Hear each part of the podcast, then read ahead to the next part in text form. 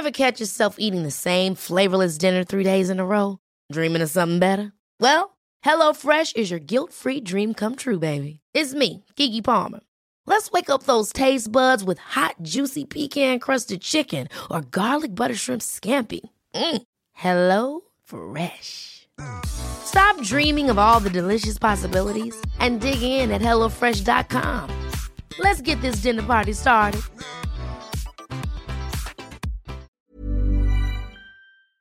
Heraldo Radio, con la H que sí suena y ahora también se escucha.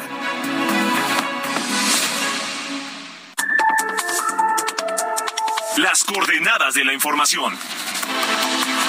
Con Alejandro Cacho.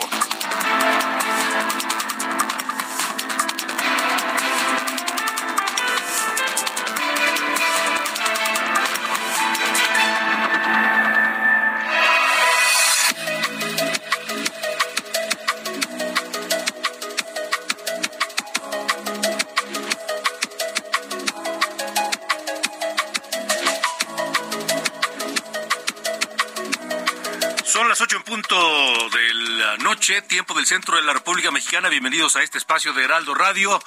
Las coordenadas de la información que se transmite a toda la República Mexicana a través de nuestra cadena nacional y que también se transmite a los Estados Unidos a través de Now Media Radio, a donde enviamos un gran saludo. Enviamos un gran saludo a toda la gente que nos hace favor de seguirnos cada noche aquí en las coordenadas de la información. Yo soy Alejandro Cacho y hoy es eh, jueves 2 de marzo de 2023.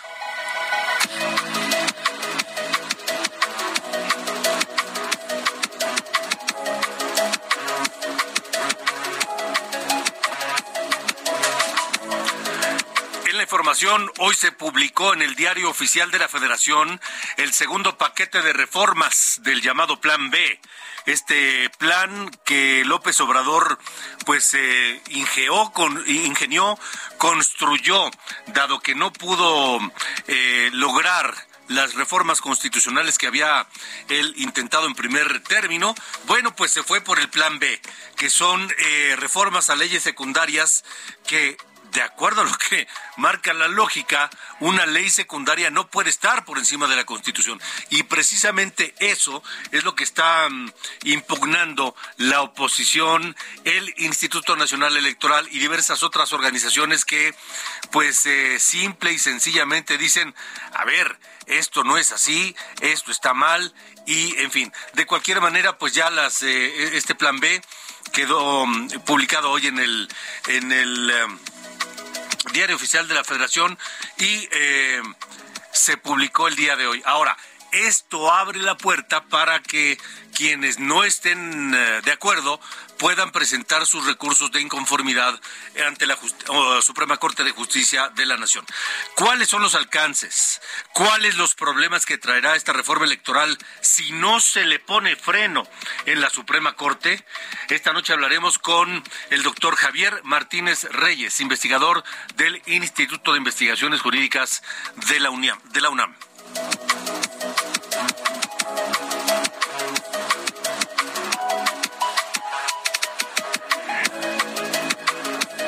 También esta mañana el presidente López Obrador anunció que impulsará un plan antiinflacionario.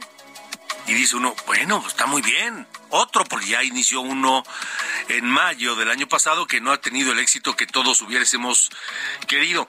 Y sí, el presidente anuncia que va a iniciar un plan antiinflacionario, pero para América Latina. Es decir, el presidente y su gobierno y las medidas que decidieron tomar no han tenido éxito para controlar la inflación en México, pero pues ya está pensando en hacerlo en América Latina. El presidente lo anunció y adelantó que ya habló con los presidentes de Brasil, Colombia, Cuba, eh, Argentina, y buscará también intercambios de exportación con Chile, con Bolivia y otros países, todos de izquierda, todos, digamos, amiguis de la 4T, eh, para buscar intercambios de exportaciones, importación de alimentos y otros bienes, con el fin de enfrentar la carestía que se vive hoy en la región. ¿Funcionará? ¿Cómo pretenden un plan antiinflacionario para América Latina? cuando México, el gobierno de López Obrador, no ha tenido éxito en su plan para controlar la inflación en el país. Platicaré de ello esta noche con Pedro Tello Villagrán, analista económico y financiero aquí en las coordenadas de la información.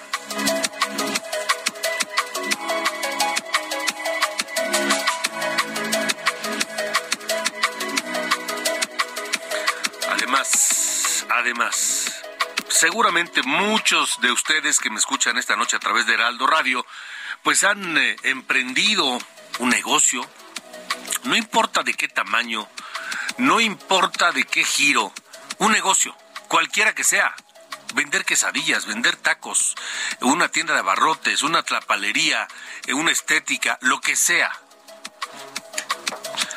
Y ustedes saben de esto que les voy a hablar, porque esta tarde Coparmex y la organización México Evalúa reportaron que la burocracia en México le cuesta a cada persona o a, a todos los que pretenden iniciar un negocio, les, cuenta, les cuesta 500 horas de trámites al año. 500 horas gastadas en trámites, que podrían ocuparse para producir más, que podrían ocuparse para emprender otro negocio, que podrían ocuparse para estar con la familia, para descansar, para capacitarse, para muchas cosas, 500 horas al, al año en trámites. Cuando se busca emprender una micro o pequeña empresa. Hablaremos del tema con Alna Lilia Moreno, coordinadora del Programa de Regulación y Competencia Económica de México Evalúa.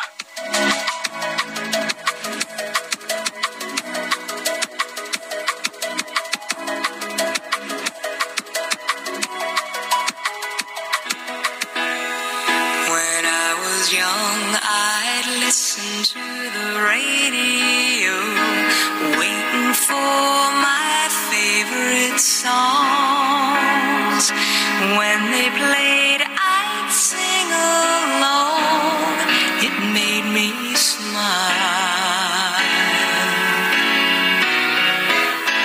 Those were such happy times and not so long ago.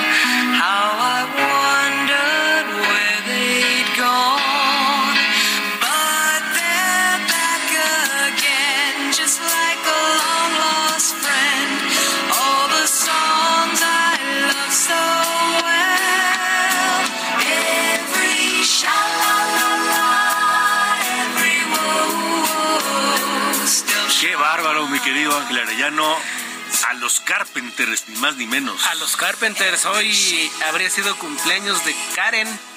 Nació el 2 de marzo de 1950 allá en Connecticut. Murió el 4 de febrero del 83, muy joven, los 32 años. Muy joven, muy, Muy joven. joven. Tuvo problemas de, de, de- De anorexia. De, problemas este, de desbalance alimenticio. alimenticio, ¿verdad? sí. De hecho, se habla que a raíz de su muerte, pues fue tan impactante que algunos se tomaron como ya más en serio el asunto para investigar y todo, pero tuvo una carrera corta pero productiva y una voz fenomenal. Fue algo así como, como Angélica María para México en su tiempo. Pues podría ser, podría ser solo, solamente que, pues no sé si con la misma proyección, porque pues era una proyección, eh, cantar en Estados Unidos y en México Es otra cosa, es sí, otra sí, cosa. sí, sí, sí. Pero me refiero para el pueblo no- norteamericano. pues podría ser. Mary. Carpenter hubiera sido algo así como la novia de todos. Siempre como también cuando mueren muy jóvenes también se queda ese pues ese sentimiento, ¿no? De, de, de- de- de esa leyenda, como,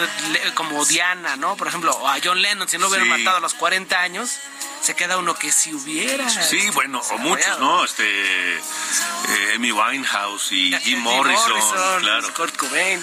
Sí, sí, sí. Pues sí. Así es que esta noche va a ser parte de lo que escucharemos en la música Alejandro Karen Carpenter, quien con su hermano Richard formaron este dúo, los Carpenters. Un dúo que, que, que fue efímero en su historia, pero, pero que duró, de- dejó huella, ¿eh? Sí, exactamente. Y esta canción, Yesterday, Yesterday Once More, habla de, es- de esas viejas canciones que escuchaban, pues estas ahora se volvieron las viejas. Sí, ya, ya son las Ya viejas. son, ya son Sí, las sí, sí. viejitas. Así es, Muy bien. Alejandro. De acuerdo, Ángel Arellano, gracias. Gracias, buenas noches. Buenas noches. makes today seem rather sad. so much has changed.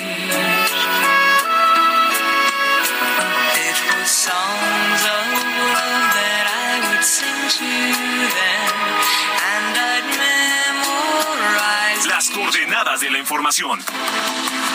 Con Alejandro Cacho.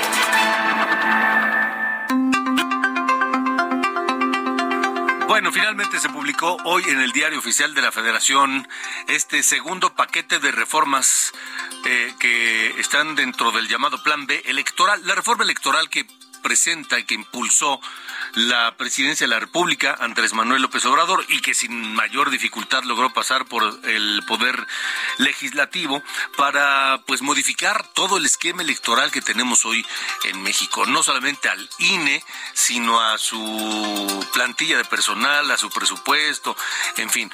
Em, los cambios entran en vigor a partir de mañana, aunque ya el día de hoy fue cesado, porque además así lo marca esta, esta, esta, esta reforma, fue cesado el secretario general del Consejo General del, del INE.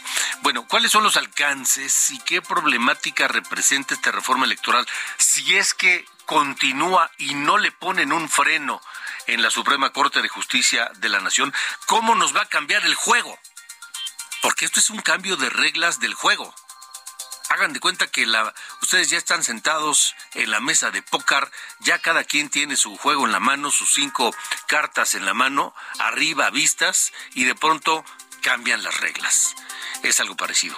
Esta noche me da gusto saludar al maestro Javier Martín Reyes, investigador del Instituto de Investigaciones Jurídicas de la UNAM, que nos acompaña para tener una claridad sobre este tema. Maestro, gracias y buena noche. Por, gracias por estar con nosotros. No, hombre, al contrario, Alejandro, ya sabes que siempre es un gusto saludarte a ti y a todo el auditorio. Gracias, Javier. Bueno, ¿de qué tamaño es esta reforma, este paquete, este plan B? ¿Y cómo puede pues cambiar las reglas del juego ya iniciado este, no? Pues mira, esta es, este es una reforma, y lo decimos sin ninguna exageración, eh, Alejandro, que representa un retroceso histórico probablemente de unos 30 años, ¿no? O sea, si vemos las reformas electorales del 90 en adelante, desde que se creó el entonces Instituto Federal Electoral, había ciertos componentes, ¿no? De la organización de las elecciones que no solo no habían sido eh, tocados, sino que habían sido reforzados. Es decir, hoy México sí es un referente en términos de organización electoral. El sistema tiene muchos problemas, eso lo podemos discutir, pero en México los votos se cuentan y se cuentan muy bien. Y eso es gracias, entre otras cosas, Alejandro, a una estructura profesional que tiene el INE a lo largo y ancho del país, en 300 distritos. Estas son personas que no le deben su trabajo a ningún partido político, a ningún tipo de favor, ni a nepotismo, ni amiguismo, ni mucho menos, sino que se lo deben a su propio mérito y a su conocimiento. Ingresaron al IFE y después al INE a través de concursos públicos, haciendo sus exámenes, siendo evaluados, ¿no? Entonces, son personas que le han dedicado su vida al tema de la organización de las de las elecciones, a la capacitación, seguramente muchas de las personas que nos están escuchando en algún momento han recibido a algún capacitador del INE que los busca en la puerta de su casa para qué? Para invitarlos a ser funcionarios de casilla, que los capacitan, ¿no? Y toda esa estructura se dedica precisamente a eso, Alejandro, se dedica también, pues pensemos nada más ¿no? Todos los trámites que se tienen que hacer para que podamos tener una identificación nacional tan confiable como es nuestra credencial para votar, que nos sirve para muchísimas cosas.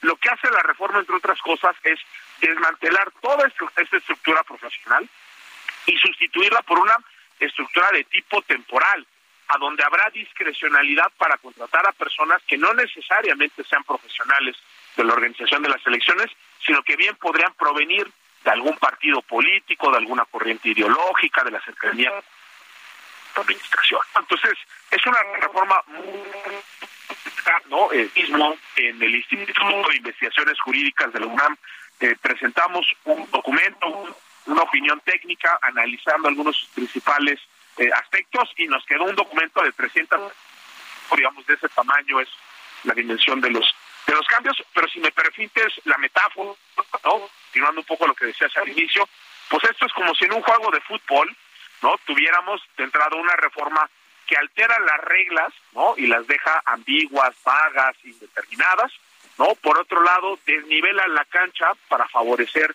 a cierto tipo de actores y al mismo tiempo le quita los dientes a los árbitros, ¿no? Como si le quitáramos a los árbitros electorales capacidad de que sacaran tarjetas amarillas, rojas o que marcaran eh, las, las faltas. Entonces, en ese sentido, sí es un conjunto de reformas pues peligroso que sí pone en riesgo la organización de las de las elecciones y que en esa medida pues sí implica pues, implicaría si no es frenada en la Corte Electoral pues una auténtica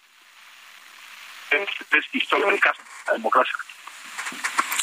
Sí, eh, estamos platicando con eh, el doctor Javier Martín Reyes, investigador del Instituto de Investigaciones Jurídicas de la Universidad Nacional Autónoma de México, y nos pone un escenario clarísimo de, pues, qué significaría eh, ¿Qué clase de retroceso significaría eh, si estas reformas, que, que por cierto, hay que decirlo, ya están en vigor, hoy entraron en vigor, eh, a lo mejor algunas eh, entrarán en vigor mañana, pero, pero ya hoy son ley. Y una ley que increíblemente se piensa aplicar aún contra lo que dice la Constitución, Javier, una cosa inverosímil. Sí, a ver, digamos, eh, esto no es democrático en ningún sentido, Alejandro, ¿no? Eh, hoy en día algunos comentaristas decían, bueno, es que es normal que la democracia los partidos impugnen las leyes que se aprueban. Bueno, sí, pero en una democracia los primeros obligados a respetar la Constitución son las legisladoras y los legisladores.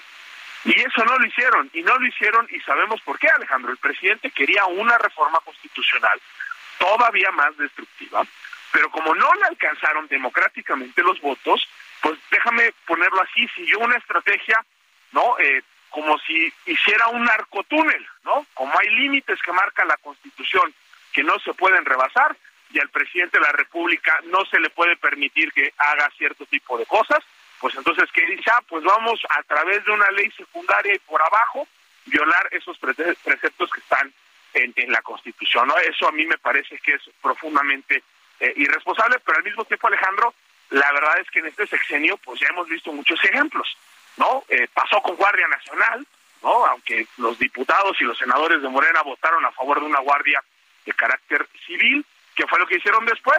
Pues aprobar una ley secundaria para pasarle el mando a la Serena, ¿no?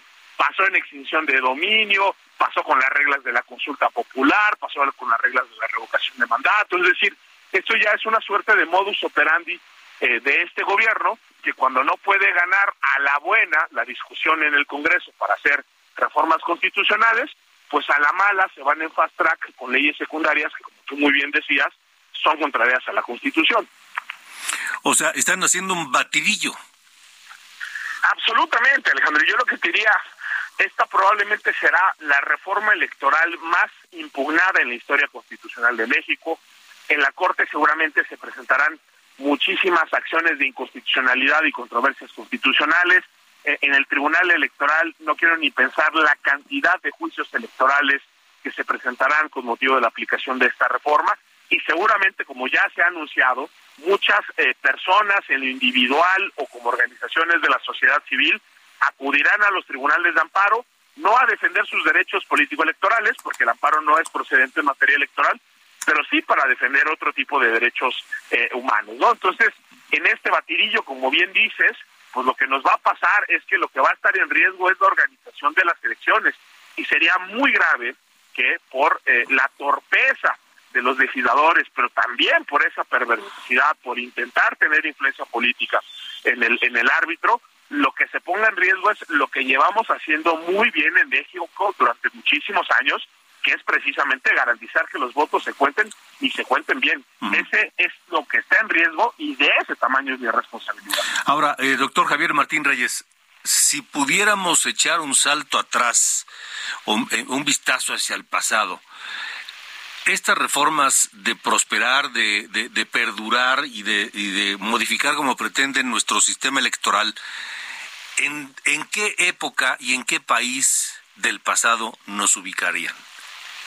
Pues mira, yo, yo creo que nos pondrían en una época, eh, pues quizá previa a la transición democrática, ¿no? es decir, yo creo que la reforma de 1996 fue una reforma fundamental. Creo que a partir de ahí es cuando podemos decir que tuvimos elecciones democráticas. No es casualidad que en el 97 el PRI perdió la mayoría absoluta en la Cámara de Diputados. Ese mismo año es cuando pierde la Ciudad eh, de México y la gana la oposición con Cuauhtémoc eh, eh, Cárdenas. ¿no? Entonces, te diría, creo que es una suerte como de híbrido, ¿no? En, algunas cosas el retroceso es todavía anterior, ¿no? Digo, esta parte de la destrucción de la estructura este, territorial, pues claramente es un retroceso que nos, nos avienta atrás de los noventas. Siguen estando todavía muchas otras garantías que no estaban en ese en ese momento, pero sí lo que te podría decir es nos pone en un peor escenario que en el de 1996, lo cual es algo eh, profundamente dramático, ¿no? Porque la transición democrática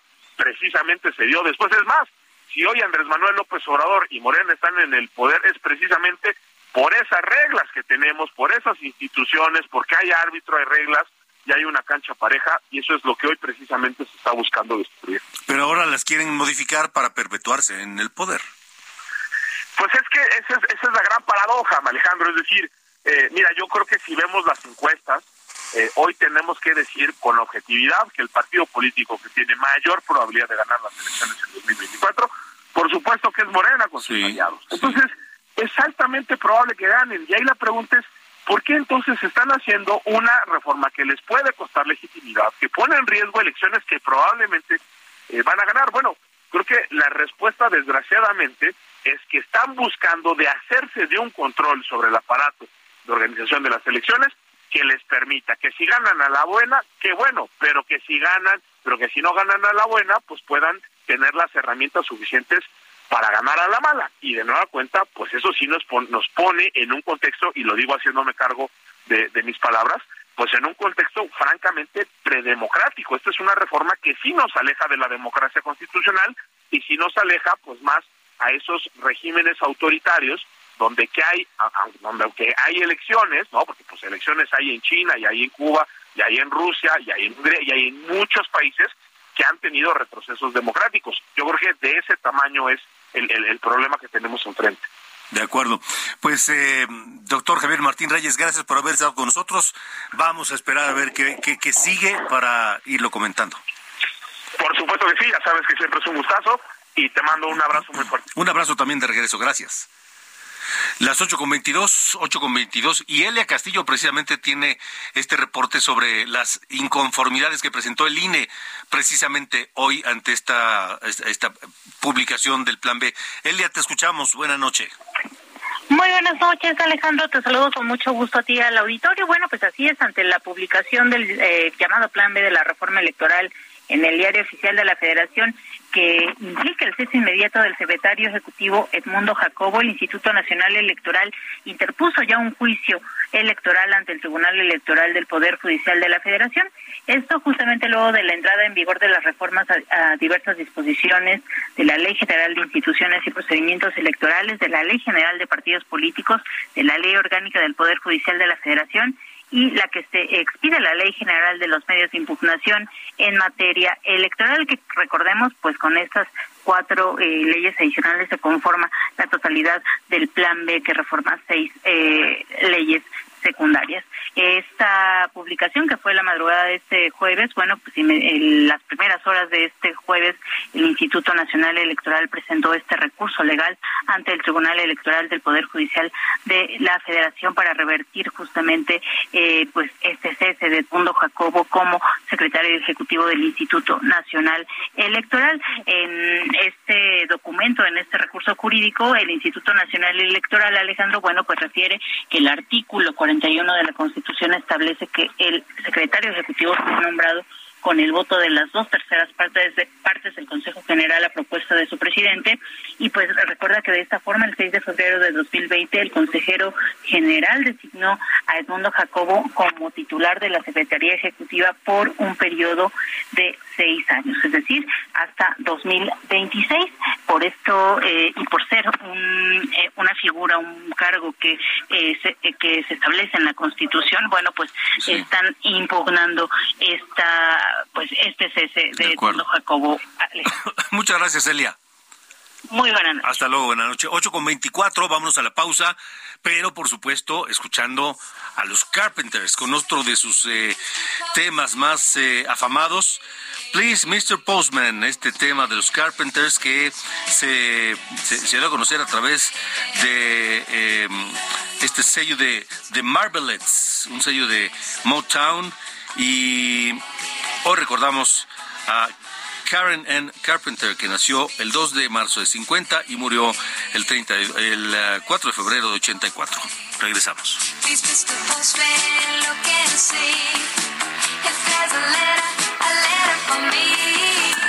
Alejandro Cacho en todas las redes. Encuéntralo como Cacho Periodista. Las coordenadas de la información. Con Alejandro Cacho.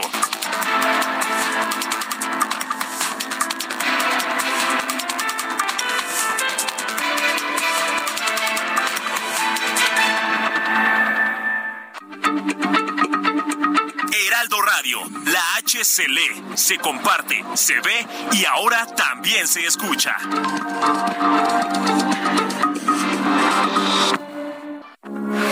Heraldo Radio, con la H que sí suena y ahora también se escucha. Las coordenadas de la información. Con Alejandro Cacho.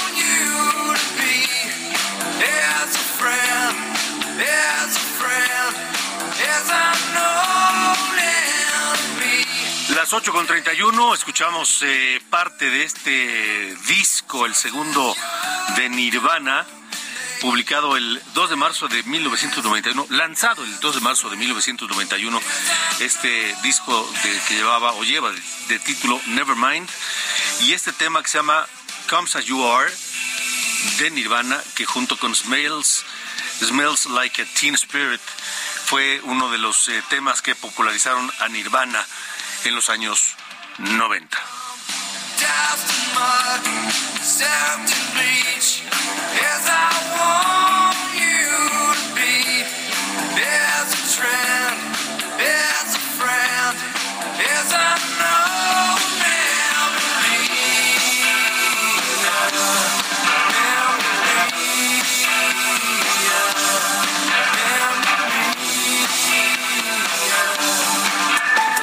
Alejandro Cacho en todas las redes. Encuéntralo como Cacho. Even on a budget, quality is non-negotiable. That's why Quince is the place to score high-end essentials at 50 to 80% less than similar brands. Get your hands on buttery soft cashmere sweaters from just 60 bucks, Italian leather jackets, and so much more. And the best part about Quince, they exclusively partner with factories committed to safe, ethical, and responsible manufacturing. Elevate your style without the elevated price tag with Quince. Go to quince.com slash upgrade for free shipping and 365-day returns. Lista.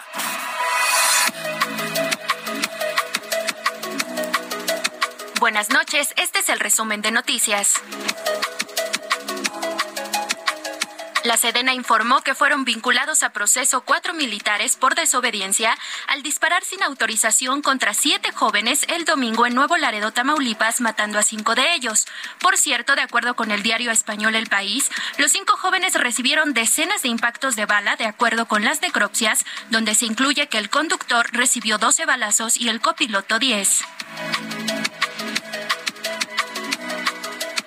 Ricardo Alonso, decano en Derecho de la Universidad Complutense de Madrid, dijo que gracias a Dios la universidad no tiene relación con el título de doctorado de la ministra de la Suprema Corte, Yasmín Esquivel, que obtuvo en 2009 por la Universidad Anáhuac, con quien la Casa de Estudios Española tiene convenios. Esto al resaltar que la tesis fue únicamente responsabilidad y estuvo bajo supervisión mexicana, esto según una publicación del país.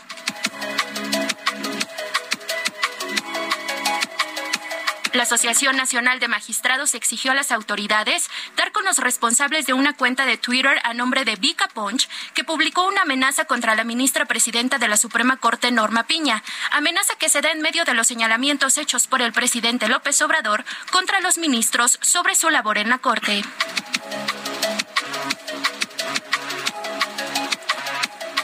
Puebla se convirtió en el primer estado en aprobar la reforma conocida como Ley Ácido, que reconoce y tipifica los ataques con ácido y sustancias químicas como feminicidio en grado de tentativa y que contempla hasta 40 años de prisión. El Congreso del Estado también aprobó la llamada Ley Monzón, que plantea suspender la patria potestad, guardia y custodia a feminicidas. Finalmente, directivos encargados de la construcción de la armadora de Tesla en Nuevo León esperan terminar la planta en menos de nueve meses, afirmó el gobernador Samuel García. Yo soy Diana Bautista y este fue el resumen de noticias.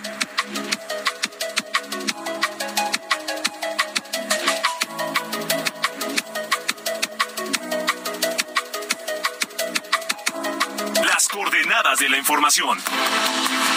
Con Alejandro Cacho.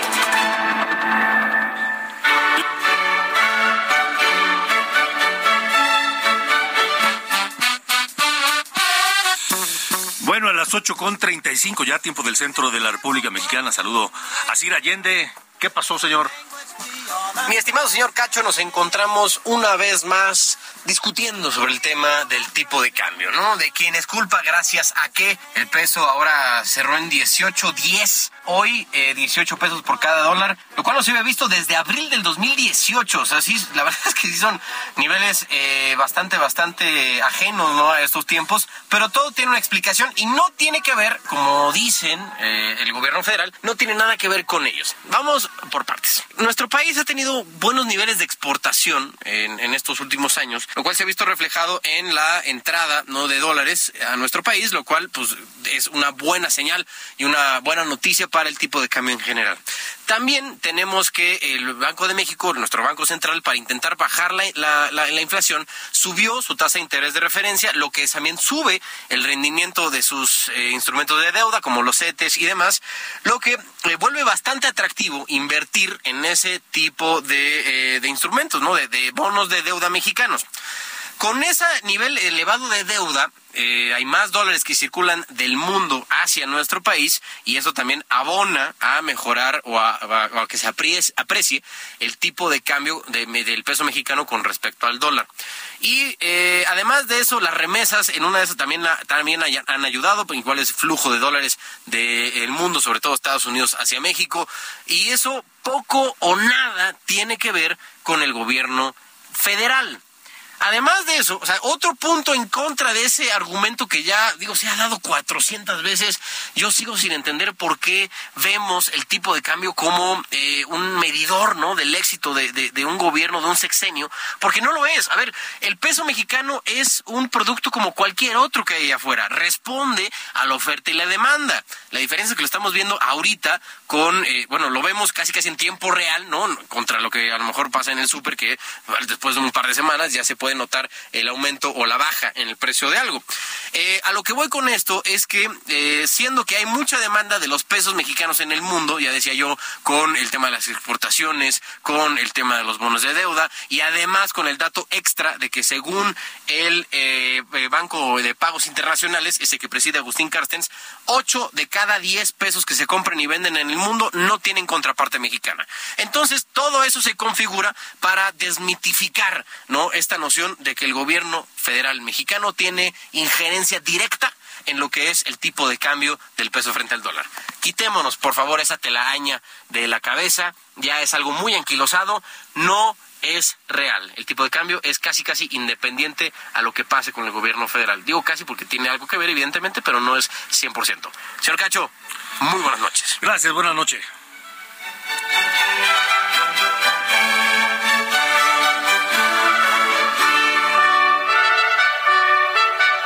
Coordenadas de la información. Con Alejandro Cacho.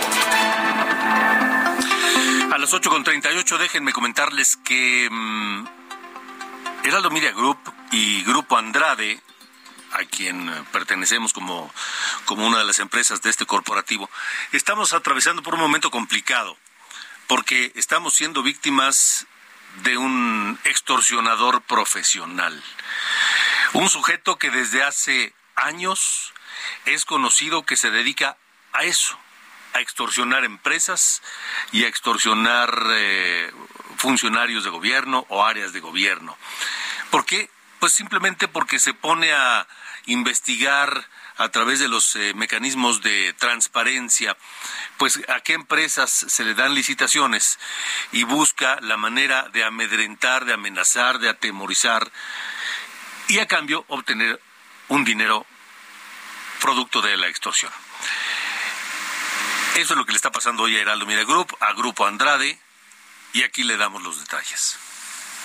La empresa operadora del Heraldo de México denunció penalmente al autonombrado asesor de transparencia y combate a la corrupción, José Luis Moya Moya, por intento de extorsión. La carpeta de investigación quedó radicada ante la Fiscalía Desconcentrada de Investigación en Benito Juárez y fue remitida a la Fiscalía Antisecuestro. El auto llamado SAR de las solicitudes de información contactó a directivos del Heraldo de México, primero vía telefónica y después presencial, para exigirles un pago mensual a cambio de no perjudicar al medio de comunicación o a las empresas relacionadas con Grupo Andrade. Señaló contar con información recopilada a través de los órganos de transparencia que podría perjudicar a las empresas relacionadas con el grupo, entre ellas Integra Arrenda. Al no aceptar entregarle pago, Moya Moya inició una campaña mediática con la intención de perjudicar la reputación del Grupo Andrade y presentó denuncia ante la Fiscalía para la investigación de los delitos cometidos por servidores públicos. Lo hizo con la única intención de presionar tanto a las empresas del grupo como a los servidores públicos y así obtener un lucro a través de la extorsión. Dicha denuncia se concluyó con el no ejercicio de la acción penal.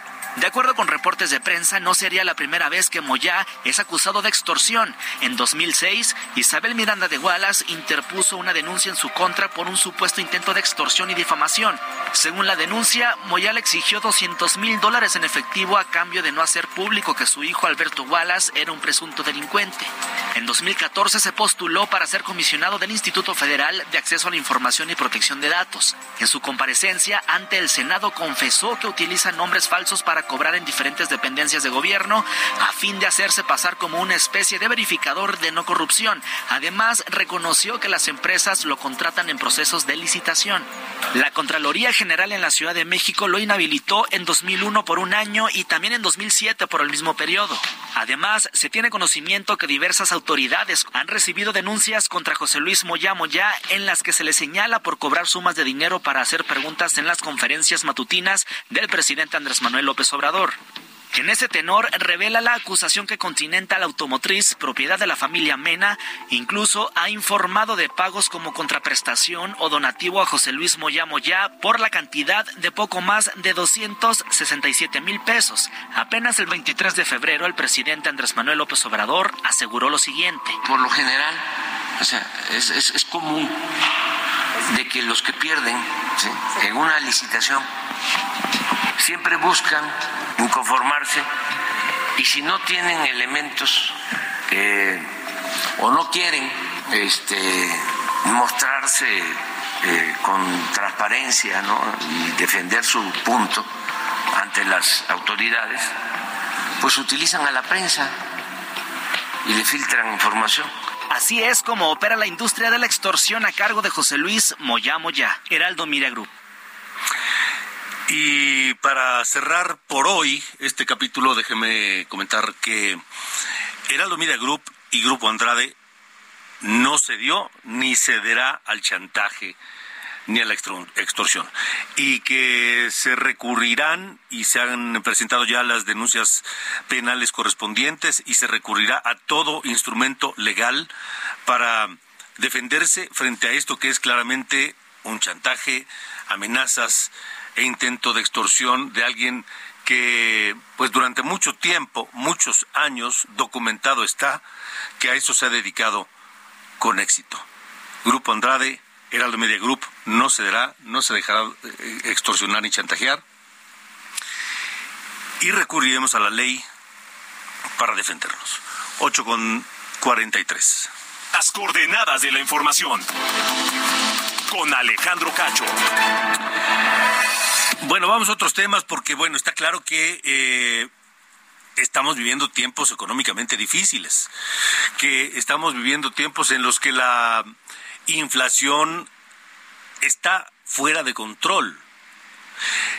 Está fuera de control porque primero estuvo aumentando, luego se estableció un plan del gobierno de México para tratar de contenerla o revertirla, cosa que no se logró porque hay que decirlo, no ha habido éxito. Todos, ustedes que me escuchan en la República Mexicana, yo, mis compañeros aquí en, en Heraldo, sabemos que mes con mes nos cuesta más dinero comprar lo mismo que necesitamos para, para la casa más los servicios, la gasolina, la luz, etcétera, el gas, etcétera, etcétera, etcétera. Todo nos cuesta más.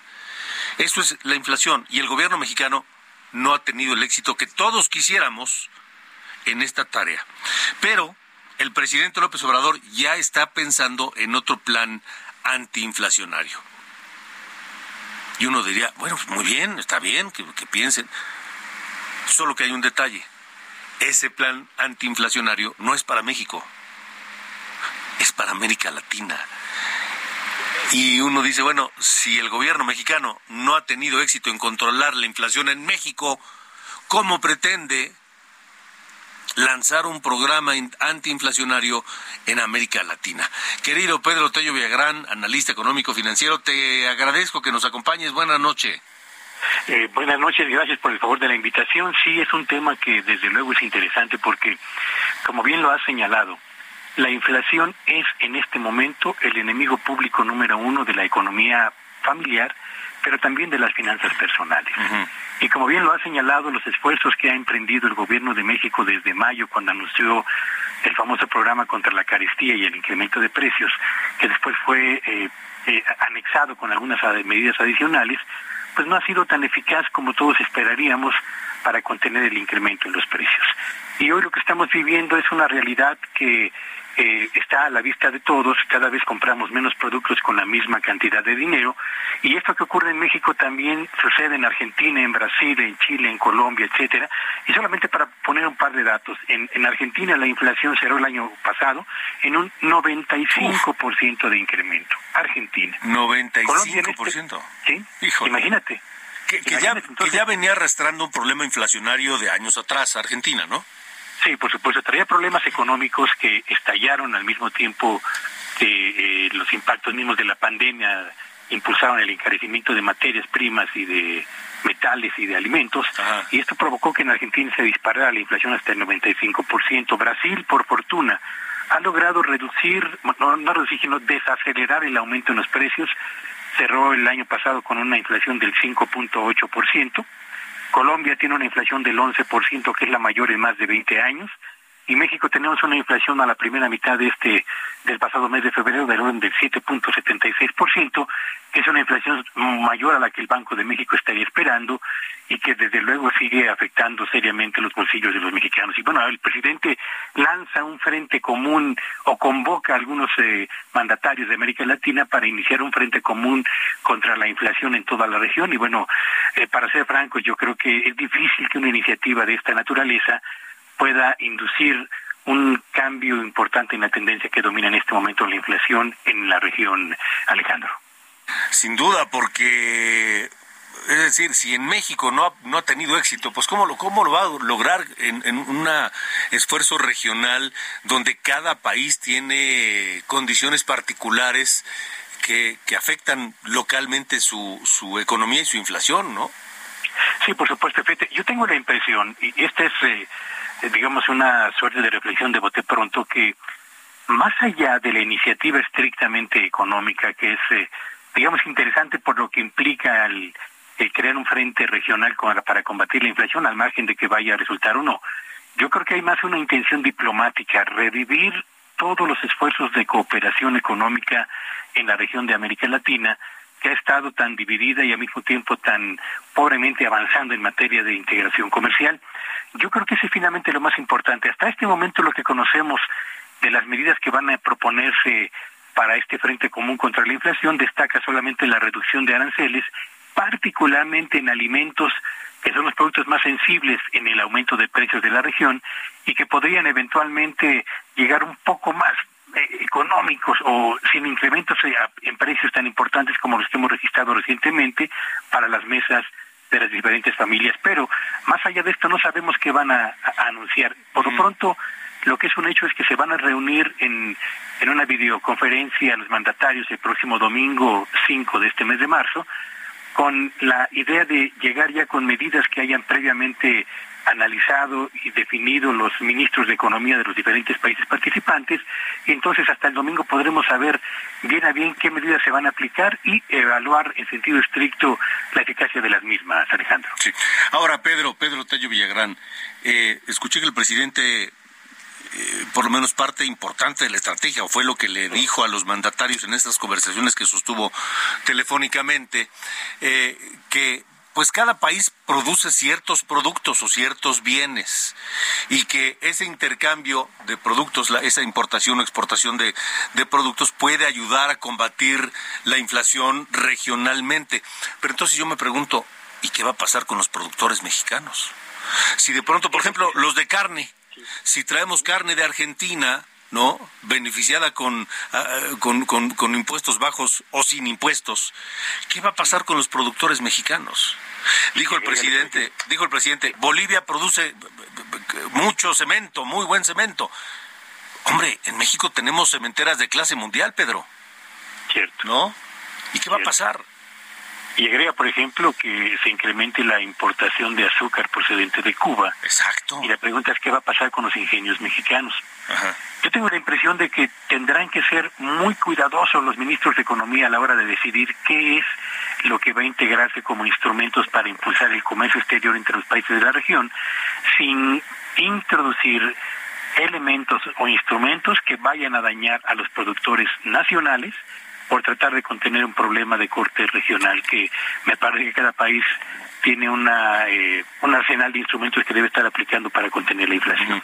Pero Pedro, el hecho, por ejemplo, de afectar a la industria, eh, a la producción de carne en México, eh, ¿no afectaría también la inflación?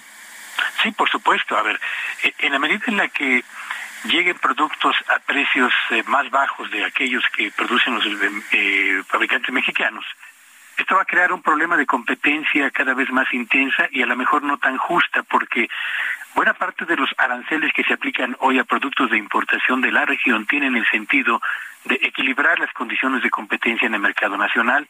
Tenemos también reglas que tienen que ver con la sanidad en materia de carnes o de productos alimenticios que tienen que eh, mantenerse cuidadosamente en la aplicación de las mismas para evitar que lleguen productos que no cumplan con la normatividad que se le exige al fabricante mexicano. Tenemos que, cuidar a los fabricantes mexicanos porque son empleos, porque son ingresos para las familias y porque es la oportunidad de que la gente tenga en su bolsillo un salario que le permita hacer frente a este escenario inflacionario tan complicado en el día a día de este 2023, Alejandro.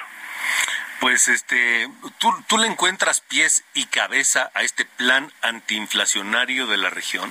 Con lo que se sabe hasta, este, Sí, no, hasta este momento yo creo que no, no, no tiene una definición muy precisa de las herramientas que se van a aplicar y habría que ver si el, elemento más importante es la eliminación de impuestos a la importación de productos, a qué productos se les va a aplicar y en qué plazo se va a realizar esto. Y la otra gran pregunta, Alejandro, es, bueno, a ver, eh, los fabricantes mexicanos de carne tienen perfectamente definido su mercado, cuánto se consume en México y cuánto se consume en Estados Unidos.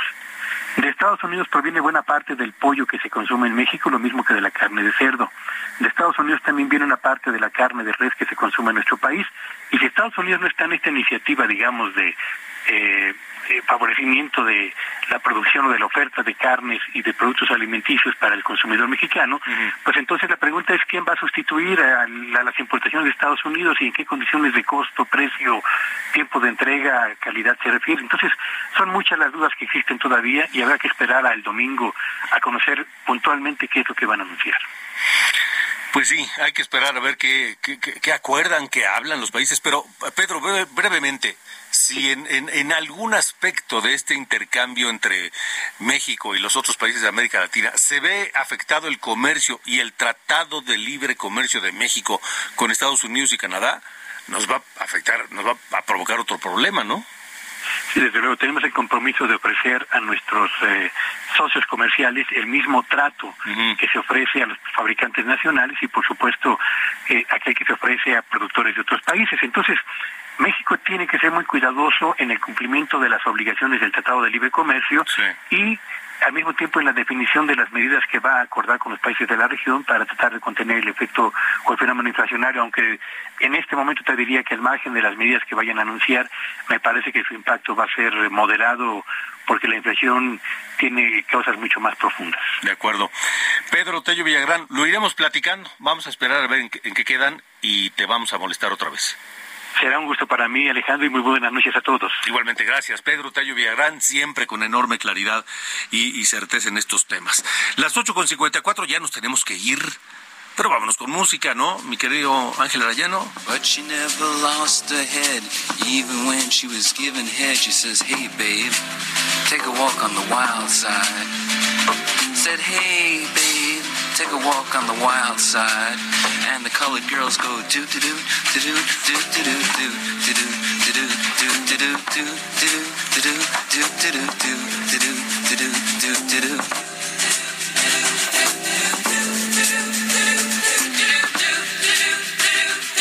qué nos vamos? Nos vamos con Walk on the White Side, es Lou Reed, el, el, aniversario de su nacimiento.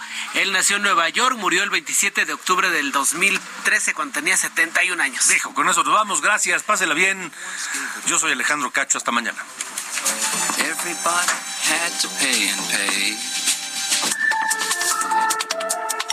Esto fue Las coordenadas de la información con Alejandro Cacho.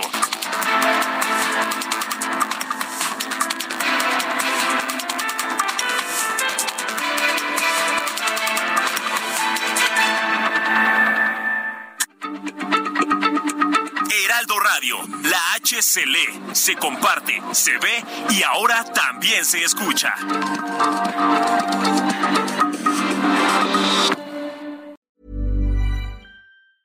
Ever catch yourself eating the same flavorless dinner three days in a row? Dreaming of something better? Well, HelloFresh is your guilt-free dream come true, baby. It's me, Kiki Palmer. Let's wake up those taste buds with hot, juicy pecan-crusted chicken or garlic butter shrimp scampi. Mm. Hello Fresh. Stop dreaming of all the delicious possibilities and dig in at HelloFresh.com. Let's get this dinner party started.